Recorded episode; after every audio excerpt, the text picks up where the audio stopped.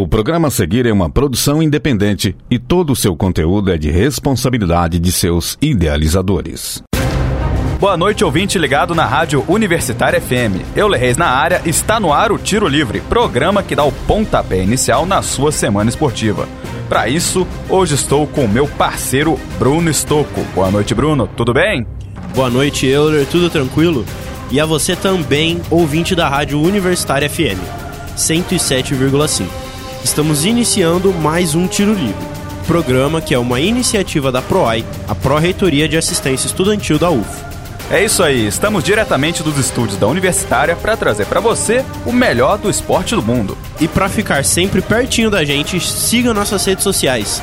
Nosso Instagram e Twitter são arroba Tiro Livre UF. Acompanhe o Tiro Livre por lá e não perca nada do esporte do Brasil e do mundo. E no Tiro Livre de hoje, confira.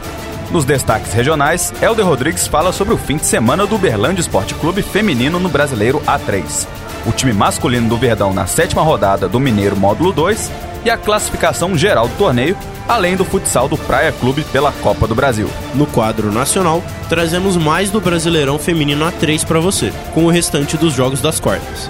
Um giro pela oitava rodada do Brasileirão e a campanha do Brasil na Copa do Mundo Sub-20.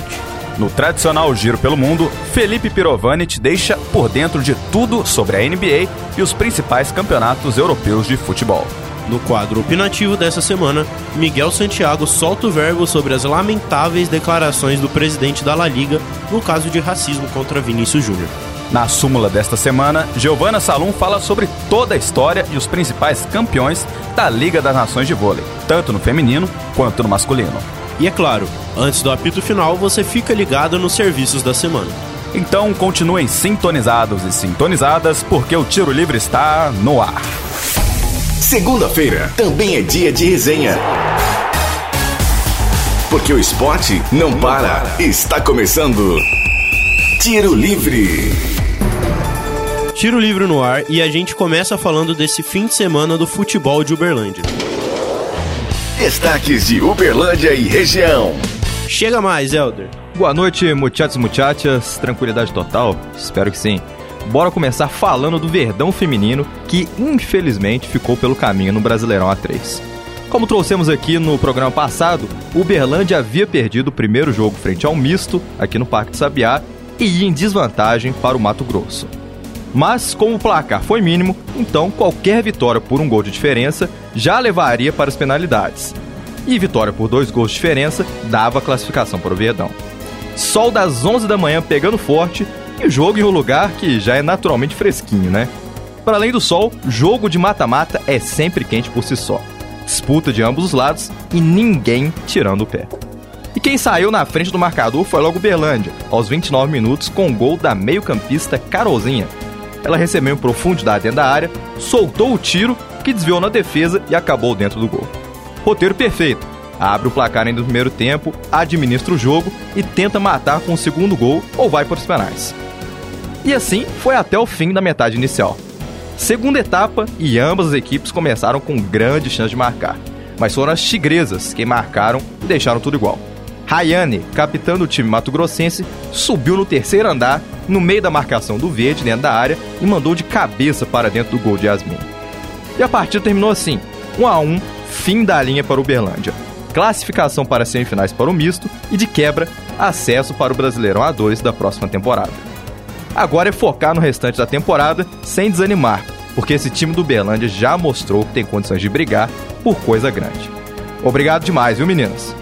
É, pois é, infelizmente, fim da linha por enquanto, vem logo o Mineiro aí e é tentar ano que vem o acesso pro A2. Vamos lá, meninas. E o Verdão masculino, como foi nessa rodada 7 do Mineiro módulo 2, Helder? Na mesma tônica, o masculino do Verdão foi superado pela primeira vez no campeonato. O último invicto da competição, jogando em casa no Parque do Sabiá, perdeu por 3 a 1 para o Varginha. Aos 14 minutos do primeiro tempo, em lance de falta, o zagueiro Igor Luan meteu a testa na bola e tirou o Zé do placar. Seis minutos depois, o ponta rabiscante do Varginha, Vitor Ruas, mandou um balaço no gol do Verdão. Fim do primeiro tempo, Varginha na frente e a reação tinha que vir, pelo menos pelo empate. E parecia que viria. O time voltou com uma postura mais agressiva, buscando o jogo. Aos 28 minutos, o capitão Pedro Vitor balançou a rede adversária e colocou o Uberlândia no jogo. Era o início da reação, o jogo ficou mais brigado, até que, aos 44, o meia guerriço bateu o último prego na tampa do caixão. 3 a 1 Varginha. O tiro livre esteve no estádio e ouviu do técnico Ito Roque que, apesar da derrota, a postura se mantém a mesma: avaliar e corrigir. Acho que em qualquer jogo, independente de resultado, é, nós temos que corrigir coisas, né? Sempre vai ter coisas para corrigir e sempre vai ter coisas para enaltecer. Hoje, muito pouco, mas é, corrigir sempre, não pela derrota, mas em todos os jogos a gente corrige situações que não foram feitas, é, principalmente em termos de, de posicionamento. Então, hoje é um dia que a gente vai ter bastante situações para corrigir é, e não vai ser diferente das outras, mesmo na vitória. O homem forte do Verde ainda destacou que, para além do calendário corrido, o que mais afeta o time é o fator DM, Departamento Médico. Gente cansa de ver aí na televisão os treinadores reclamando, né? De qualquer divisão do Campeonato Brasileiro, dos estaduais. Então a gente cansa de ver eles reclamando. Só que hoje eu não posso falar isso porque se torna como justificativa e eu não quero dar nenhuma justificativa. Nós iniciamos o campeonato sabendo que a gente teria essa situação. Então, hoje cabe a nós administrarmos o, esse desgaste, né? É, seja de jogo, de viagem. É, então, é o que mais me atrapalha hoje nesse contexto todo são os atletas que a gente perde é, por lesão durante os jogos. E não é para menos, já que o plantel conta com seis, meia dúzia de atletas atualmente fora de combate por lesão. De toda forma, a equipe segue na zona de classificação com 12 pontos, em quinto lugar. O G6 da competição segue da seguinte forma: a Imores segue líder com 16 pontos, Boa Esporte em segundo com 13, Betim, Itabirito e Uberlândia com 12 e fechando Tupi com 11. O próximo compromisso do Verdão já é na próxima quinta-feira, frente ao Lanterna Tupinambás, às 7h30 da noite. E claro, você acompanha a cobertura do jogo com a gente pelas redes sociais do programa. É isso, Elder. Agora é ajustar, como disse o Ito Rock. Para o Verdão da Mogiana seguir em busca da classificação para a elite do futebol mineiro. Passando para as quadras, sábado teve Copa do Brasil de futsal, Praia e Corinthians. Como terminou essa história, Elder? É, gente, infelizmente não era o fim de semana das equipes daqui da cidade, viu? Depois de um empate em 1 a 1 fora de casa, o Praia precisava de uma vitória simples para avançar aos oitavos de final da competição uma arena praia lotada de torcedores, corintianos e praianos, e que também inflamava a rivalidade dentro de quadra. E os donos da casa foram no embalo e abriram o placar com o Neném Ribeiro. Luiz Felipe, ala corintiano, empatou tudo para a equipe paulista. Outro ala, Tatinho, antes do fim da primeira etapa, já colocou os visitantes na frente. Durante o segundo tempo, o fixo do Corinthians, Lucas Martins, deu números finais da partida com mais dois gols. 4 a 1 Corinthians. A equipe do tiro também esteve na arena e conversou com exclusividade com o capitão corintiano Canabarro.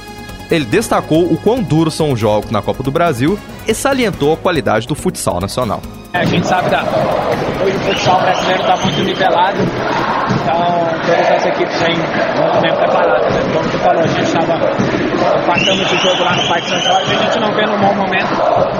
Agora a gente vem numa crescente tanto na Liga Nacional como no Campeonato Paulista e agora no Campeonato Brasil. Então, no nosso bom momento. Falou o jogo muito pegado, jogo muito difícil. Conseguimos abrir aí a vantagem no final. Mas é isso aí, agora continuar trabalhando para as próximas fases da Copa do Brasil. O próximo compromisso do Praia agora é pela Liga Nacional de Futsal, contra o Cascavel, próximo sábado, às sete e meia da noite. É isso, Helder. Seguindo o programa, bora falar do restante dos jogos do Brasileiro Feminino A3. Giro pelo Brasileirão Série A e Canarinho no Mundial Sub-20. Destaques nacionais. Para isso, continua com a gente, Helder. É isso aí, gente. E o restante do Brasileirão Feminino A3 teve mais três confrontos bastante pegados e, consequentemente, mais três classificadas para as semifinais do torneio e também para o Brasileirão Feminino A2 da próxima temporada. No segundo jogo da disputa das quartas, o Juventude recebeu o Pinda em casa, no Rio Grande do Sul, e não saiu do 0 a 0 Placar muito distinto do 2 a 2 do primeiro duelo. A vaga teve que ser decidida nos pênaltis, e as donas da casa levaram a melhor pelo placar de 3 a 2 No duelo nordestino das quartas, o VF4 da Paraíba foi ao estado da Bahia enfrentar o Doce Mel com a obrigação de não perder por 5 gols de diferença, ou pelo menos não perder por 4 para levar aos pênaltis, visto o placar elástico de 4 a 0 que aplicaram no jogo da ida. Apesar do jogo duro das baianas, que empataram em 2 a 2 dentro de casa, deu a lógica. VF4 classificado para a semis. E no duelo amazônico, o Recanto, time do Amazonas, venceu o Remo do Pará pelo placar simples de 1 a 0. Apesar da vitória, o resultado não foi suficiente para as amazonenses, visto que o Remo levou a melhor na primeira partida por 3 a 1. Dessa forma, os confrontos das semifinais do Brasileiro Feminino A3 seguiram da seguinte maneira: Juventude e Misto, VF4 e Remo, com datas para os jogos de ida e volta a serem definidas pela CBF. Parabéns às classificadas para o Brasileiro Feminino A2 da próxima temporada. Fizeram um bom trabalho e bora seguir de olho em quem vai levar o caneco. Eu acho mesmo que o VF4 leva essa porque durante toda a temporada ele mandou muito bem. E o que andou rolando no Brasileirão Série A masculino, Helder? Sem muitas alterações na tabela, viu, Brunão? Exceto pelos bons momentos de São Paulo e Grêmio, que pegaram o elevador e entraram no G6 da competição. Mas vamos por partes, igual aquele ditado de um lord inglês já dizia. Sabadão rolaram cinco jogos e vamos falar um pouco deles aqui. O Grêmio, depois de viver um momento de pressão no Campeonato Brasileiro, engatou a segunda vitória na competição e subiu cinco posições na tabela. Jogando fora de casa contra um bem organizado Atlético Paranaense, conseguiu levar os três pontos pelo placar de 2 a 1 No Castelão, o Fortaleza recebeu o Vasco e não tomou conhecimento do time carioca. Aplicou logo um 2 a 0 tranquilo e saiu de perto da zona da degola. Em compensação, jogou mais gasolina ainda na crise vivida pelo Vasco, que emenda a terceira derrota seguida. E falando em Rio, o Flamengo recebeu o Cruzeiro, e apesar do jogo bem animado, ficou em 1 a 1 com a equipe celeste. Os comandados de Pepa até saíram na frente, logo aos 4 minutos, em golaço de Marlon. Mas o ponta flamenguista Ayrton Lucas empatou tudo ainda na primeira etapa. Cuiabá e Curitiba também empataram pelo mesmo placar na Arena Pantanal e São Paulo venceu a segunda seguida, 2 a 1 em cima do Goiás. No domingo, Corinthians ganhou a primeira da era Luxemburgo, batendo o Fluminense por 2 a 0. Resultado importante demais que, além de dar moral, tira o time da zona de rebaixamento. Outro que estava em mau momento, o Internacional, venceu em casa o Bahia por 2 a 0 e cortou a sequência de derrotas. Nos últimos cinco jogos, foram quatro derrotas e uma vitória, essa última. Bragantino bateu o Santos por 2 a 0 Atlético Mineiro e Palmeiras ficaram em 1 a 1 e Botafogo bateu o América Mineiro por 2 a 0 Dessa forma, a tabela atual segue assim: Botafogo isolado com 21 pontos, Palmeiras 16, São Paulo 15, Atlético Mineiro 14, Grêmio 14 e Cruzeiro 13, fechando o G6. No Z4, Goiás com 7 pontos abre a zona, Vasco 6, América Mineiro 4 e segurando a lanterna, Coritiba com 3 pontos. Vixe, esse Brasileirão promete ser, se não for o mais disputado de todos os tempos, um dos mais disputados. Agora, tá rolando na Argentina, Helder, o Mundial Sub-20. Tem Brasil na área e o povo quer saber como tá a campanha da nossa Canarinho. Vou falar para você, viu, ouvinte e amigos aqui do estúdio. Brasilzão firme e forte, rapaziada. Depois de uma estreia com derrota por 3 a 2 frente à Itália, os crias de Ramon Menezes engataram logo duas vitórias no grupo D. 6 a 0 em cima da República Dominicana e 2 a 0 frente à excelente base da Nigéria. Primeiro lugar do grupo, com 6 pontos, mesmos pontos de Itália e Nigéria, mas com saldo de gol superior a ambas as equipes. Agora o desafio da Canarinha pelas oitavas de final contra a Tunísia nesta quarta-feira, duas e meia da tarde. Bora, bora Brasil sempre! E isso é tudo, pessoal. Forte abraço para vocês. Valeu demais, Helder. Vamos torcer pela Canarinha aí para levantar esse caneco do Sub-20 e aproveitando a deixa do Mundial, bora ver o que rolou no resto do mundo. Simbora, Euler. Para falar do que aconteceu no esporte internacional, eu chamo Felipe Pirovani. Destaques internacionais. Fala aí, Felipe. Tudo em paz? Boa noite, Euler. Boa noite, Bruno. E uma ótima noite para você, ouvinte da Universitária FM. Vamos lá que essa semana foi cheia para os amantes do futebol europeu. Pela Liga Italiana, a campeã Napoli empatou em 2 a 2 contra o Bolonha. Os dois gols da Napoli foram marcados por Vitor Osimhen e pelo Bolonha, um anotado por Lewis Ferguson e o outro por Lorenzo De Silvestre. Porém, o que realmente interessa do campeonato italiano agora é a finalista da Champions League, Internazionale de Milão, Inclusive, comentamos tudo de Champions e muito mais em nossos podcasts disponíveis no Spotify. A Inter venceu o Atalanta por 3 a 2 com um gol marcado por Lukaku logo no primeiro minuto de jogo e o segundo marcado por Barella aos 3 minutos da partida. O Atalanta até tentou uma reação.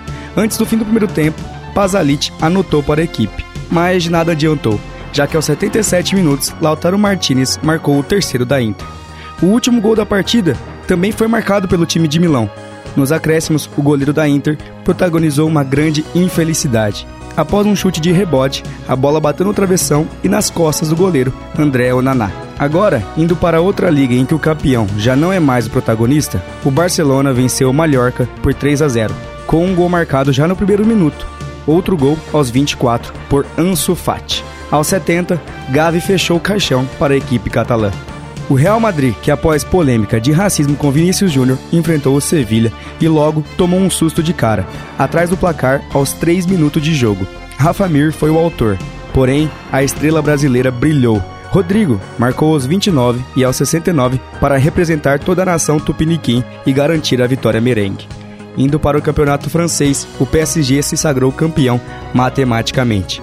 Empatou em 1 a 1 com o Strasbourg Lionel Messi abriu o placar para o Paris e Kevin Gameiro empatou a fatura.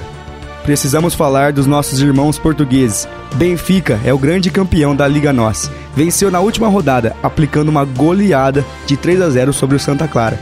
Gols marcados por Gonçalo Ramos, Rafael Silva e Grimaldo. Agora indo para a liga mais difícil do mundo, o impossível aconteceu na Premier League. Arsenal perdeu o título e a equipe do Manchester City se sagrou campeão. O Arsenal fez uma temporada quase impecável, porém, a magia de Pep Guardiola, o Abel Ferreira espanhol, funcionou. Apesar da derrota no dia de ontem para o Brentford e para coroar, após terem pipocado, o Arsenal meteu 5 a 0 no Wolves, mas com certeza essa goleada não teve o gosto merecido. Na Liga Alemã, o Borussia precisava apenas de uma vitória em casa contra o Mainz para levar o campeonato após 10 anos de domínio absoluto de Bayern mas não aconteceu. O Borussia empatou em 2 a 2 após sair perdendo. Hanscholsen e Koniziwo marcaram para o mais logo no primeiro tempo. Aos 69, Rafael Guerreiro marcou do Borussia e aos 96, Nicolas Sully empatou. Mesmo com o empate ou derrota do Borussia, o Bayern precisava de uma vitória fora de casa, contra o Colônia, que não veio de maneira fácil. Aos 8 minutos, Coman abriu para os bávaros. Nos minutos finais, Lubitich marcou de pênalti para o Colônia, resultado que daria o título para o Borussia. Porém, com um minuto para o fim da partida, Musiala faz o segundo do Bayern e consagra o time campeão pela décima primeira vez seguida. Indo para o mundo do automobilismo, neste final de semana tivemos o histórico Grande Prêmio de Mônaco, que não teve nenhuma surpresa. Por ser uma corrida sem altos picos de velocidade e uma pista estreita, o grid de largada foi muito similar ao de chegada. Verstappen largou em primeiro e venceu de maneira absoluta.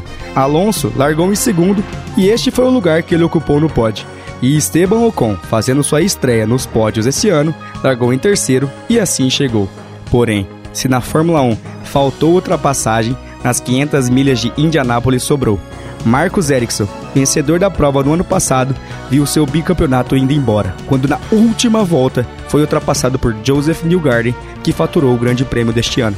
Indo para o esporte da bola laranja, o Nuggets varreu os Lakers e garantiu a vitória por 4 a 0 na melhor de 7. E a história parecia se repetir na outra conferência. O Miami Heat estava ganhando a série por 3 a 0 do Boston Celtics. Precisava apenas de uma vitória para garantir o caminho para as finais da NBA. E como na história da NBA inteira, essa situação se repetiu por 149 vezes e nenhuma delas o time que perdeu 3 tinha recuperado, a final estava praticamente escrita. Mas Boston tinha outros planos. Venceram os últimos três jogos e vão levar tudo para a última partida. O jogo de sábado foi literalmente decidido no estouro do cronômetro.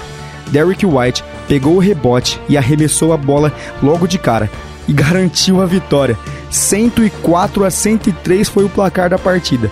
O adversário dos Nuggets na final será definido hoje, às 9h30 da noite. E com isso, eu me despeço por aqui. Muito obrigado e uma ótima noite a todos. Valeu demais, Pirovani. Muita coisa rolando nesse mundão azul nosso, hein? E a bola laranja promete muito ainda. Essa semana sai o nosso podcast falando mais se você tiver a fim de ouvir. E no quadro opinativo dessa semana, chamamos Miguel Santiago para falar sobre a postura do presidente da La Liga em relação aos casos de racismo com Vinícius Júnior. Agora, no Tiro Livre. Opinião. Boa noite, Miguel que, que esse cara tá arrumando? Boa noite, Bruno. Boa noite, Euler. E uma excelente noite para você, ouvinte ligado no Tiro Livre. Olha, Bruno, Javier Tebas tá arrumando cerna para se coçar, viu? Parece até que tá sobrando tempo para bater boca em rede social. Como todo mundo pôde acompanhar na semana passada, o Vini Júnior foi vítima mais uma vez de racismo na Espanha.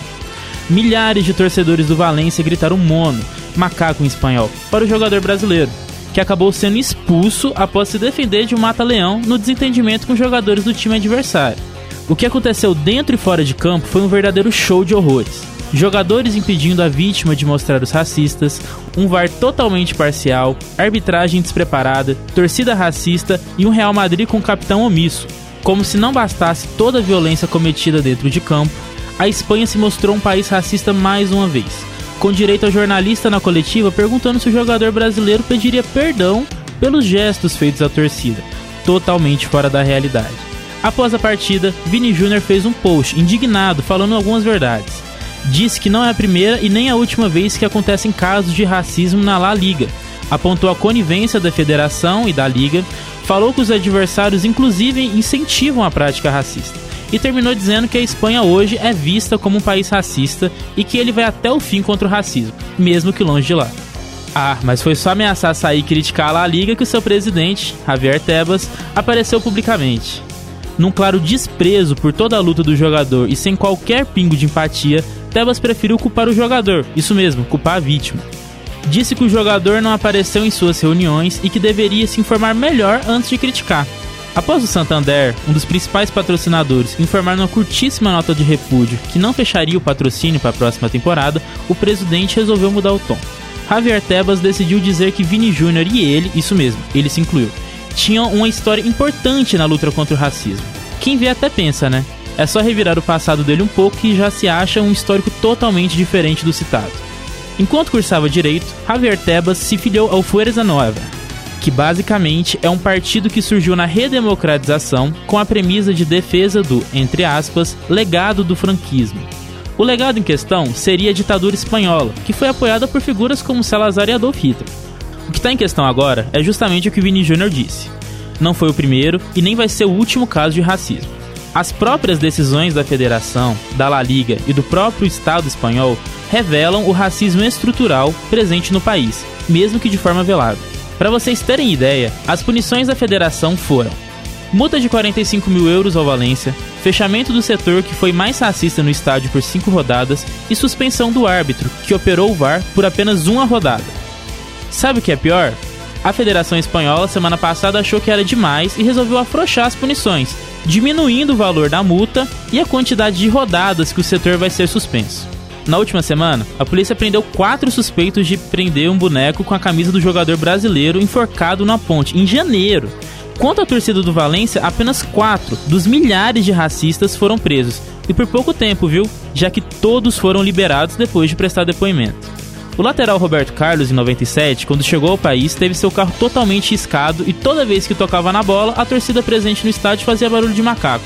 Vini Júnior, um cara que tem apenas 22 anos, sofreu ataques em Valladolid, Mallorca, Madrid, Barcelona e Valência somente nessa temporada. Diante de todo esse histórico, o temor em cima da ida do jovem talento Hendrick ao Real Madrid só cresce. Tomara que, para além dos discursos e homenagens, alguma atitude mais energética seja tomada pelas autoridades, o que eu duvido muito que irá acontecer. Forte abraço, pessoal. Valeu demais, Miguel. É, realmente, a gente falar que é palhaçada tudo que tá rolando por lá na Espanha, às vezes é até ofensa aos palhaços, né? E agora vamos para a súmula tiro livre dessa semana. Para isso, chamamos Giovanna Salum para falar sobre a história e os principais campeões da Liga das Nações de Vôlei. Súmula Tiro Livre. Boa noite, Giovanna. Tudo bem? Boa noite, Bruno, Euler e aos ouvintes. Meus amigos, hoje eu tô aqui com vocês para falar sobre uma das competições que eu mais gosto de acompanhar no ano, a Liga das Nações de Vôlei, ou VNL, que é sua sigla em inglês. A Liga das Nações é um campeonato internacional que reúne as melhores seleções de vôlei do mundo, tanto as femininas quanto as masculinas. Ela se inicia logo após as principais temporadas de clube do voleibol mundial, se estendendo entre os meses de junho e julho.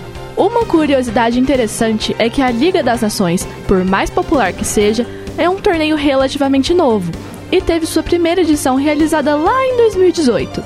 Isso porque a VNL veio para substituir dois campeonatos que eram realizados separadamente: o finado Grand Prix, no caso do feminino, e a antiga Liga Mundial, que era disputada pelos times masculinos.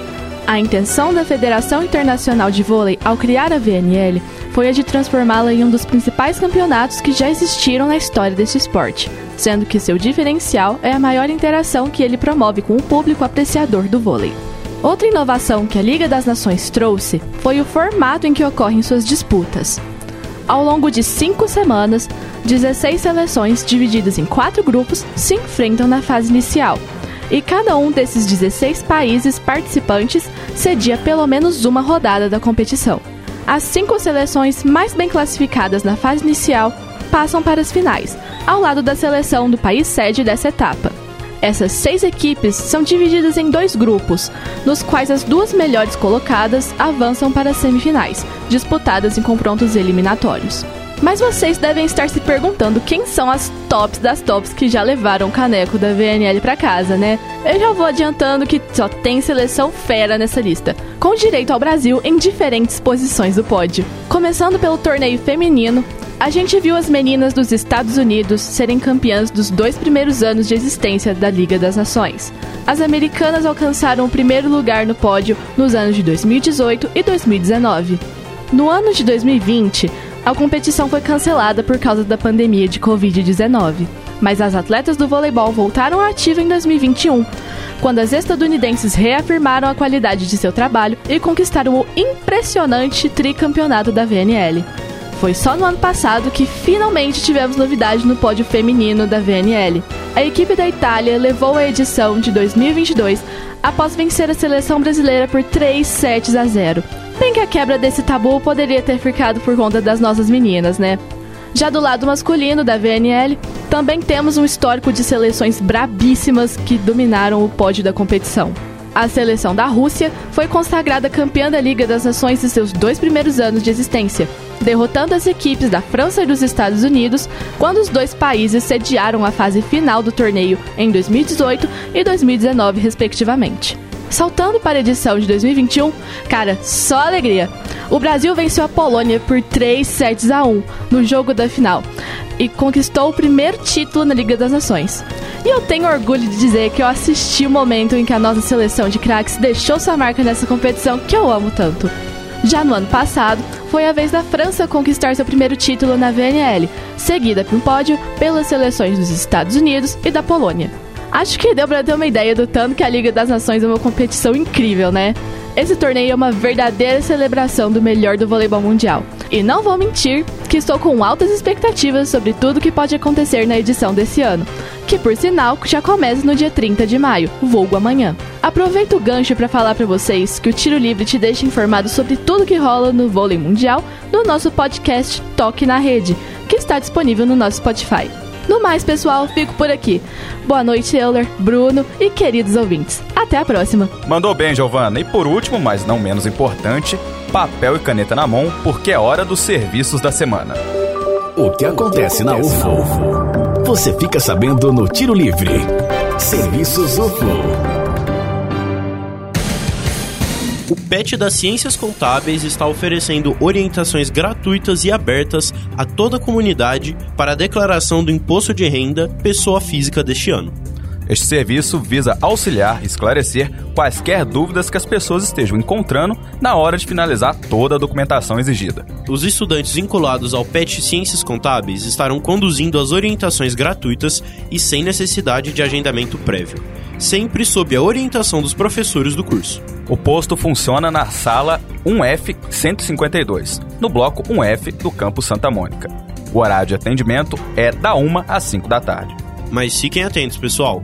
As orientações serão oferecidas apenas até esta quarta-feira, dia 31 de maio, que é justamente o prazo final para o envio da declaração do imposto de renda para a Receita Federal. Para mais informações, acesse o site comunica.ufo.br. E estão abertas as inscrições para a nova turma do Programa de Ações Formativas Integradas de Apoio ao Ingresso no Ensino Superior, a AFIM, em Ituiutaba.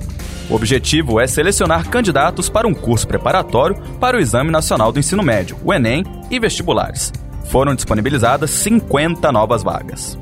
Podem participar da seleção estudantes do terceiro ano do ensino médio, da última etapa da Educação de Jovens Adultos, o EJA, egressos do ensino médio vindos de escolas públicas ou bolsistas integrais da rede particular.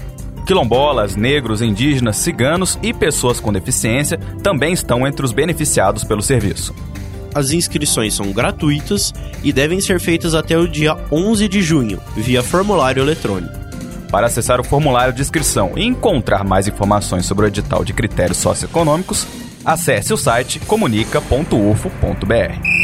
Apito Final. Tiro Livre. Apito final do Tiro Livre de hoje. Para sugestões e dúvidas, mande mensagem no Facebook do programa www.facebook.com.br Tiro Livre. Aproveite e curta a página da Rádio Universitária FM no Facebook e no Instagram. Além disso, dá uma força pra gente e siga o programa por lá, arroba Tiro Livre UFO.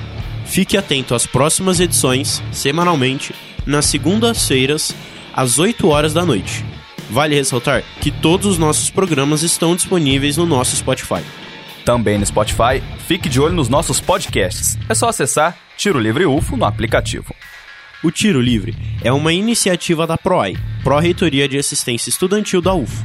Caso você esteja andando pelos campos da UFO e notar alguma movimentação estranha, entre em contato com o WhatsApp da UFO Segura 34 9 99 96 45 97. Repetindo, 34 9 99 96 45 97. Essa edição foi produzida por Elder Reis, Felipe Pirovani, Miguel Santiago e Giovanna Salum. Apresentado por mim, Bruno Stocco, e pelo meu parceiro, Euler Reis. Edição de Benício Batista, revisão de Lázaro Martins e apoio técnico de Edinho Borges e Mário Azevedo. Boa noite, Bruno, e a você, ouvinte, muito obrigado pela audiência de sempre nesta edição do Tiro Livre. Boa noite, Euler, e a todos que estiveram conosco na 107,5. Um abraço e uma ótima semana esportiva para vocês. Universitária apresentou Tiro Livre. O conteúdo que você ouviu é de uma produção independente, sendo assim de inteira responsabilidade de seus idealizadores.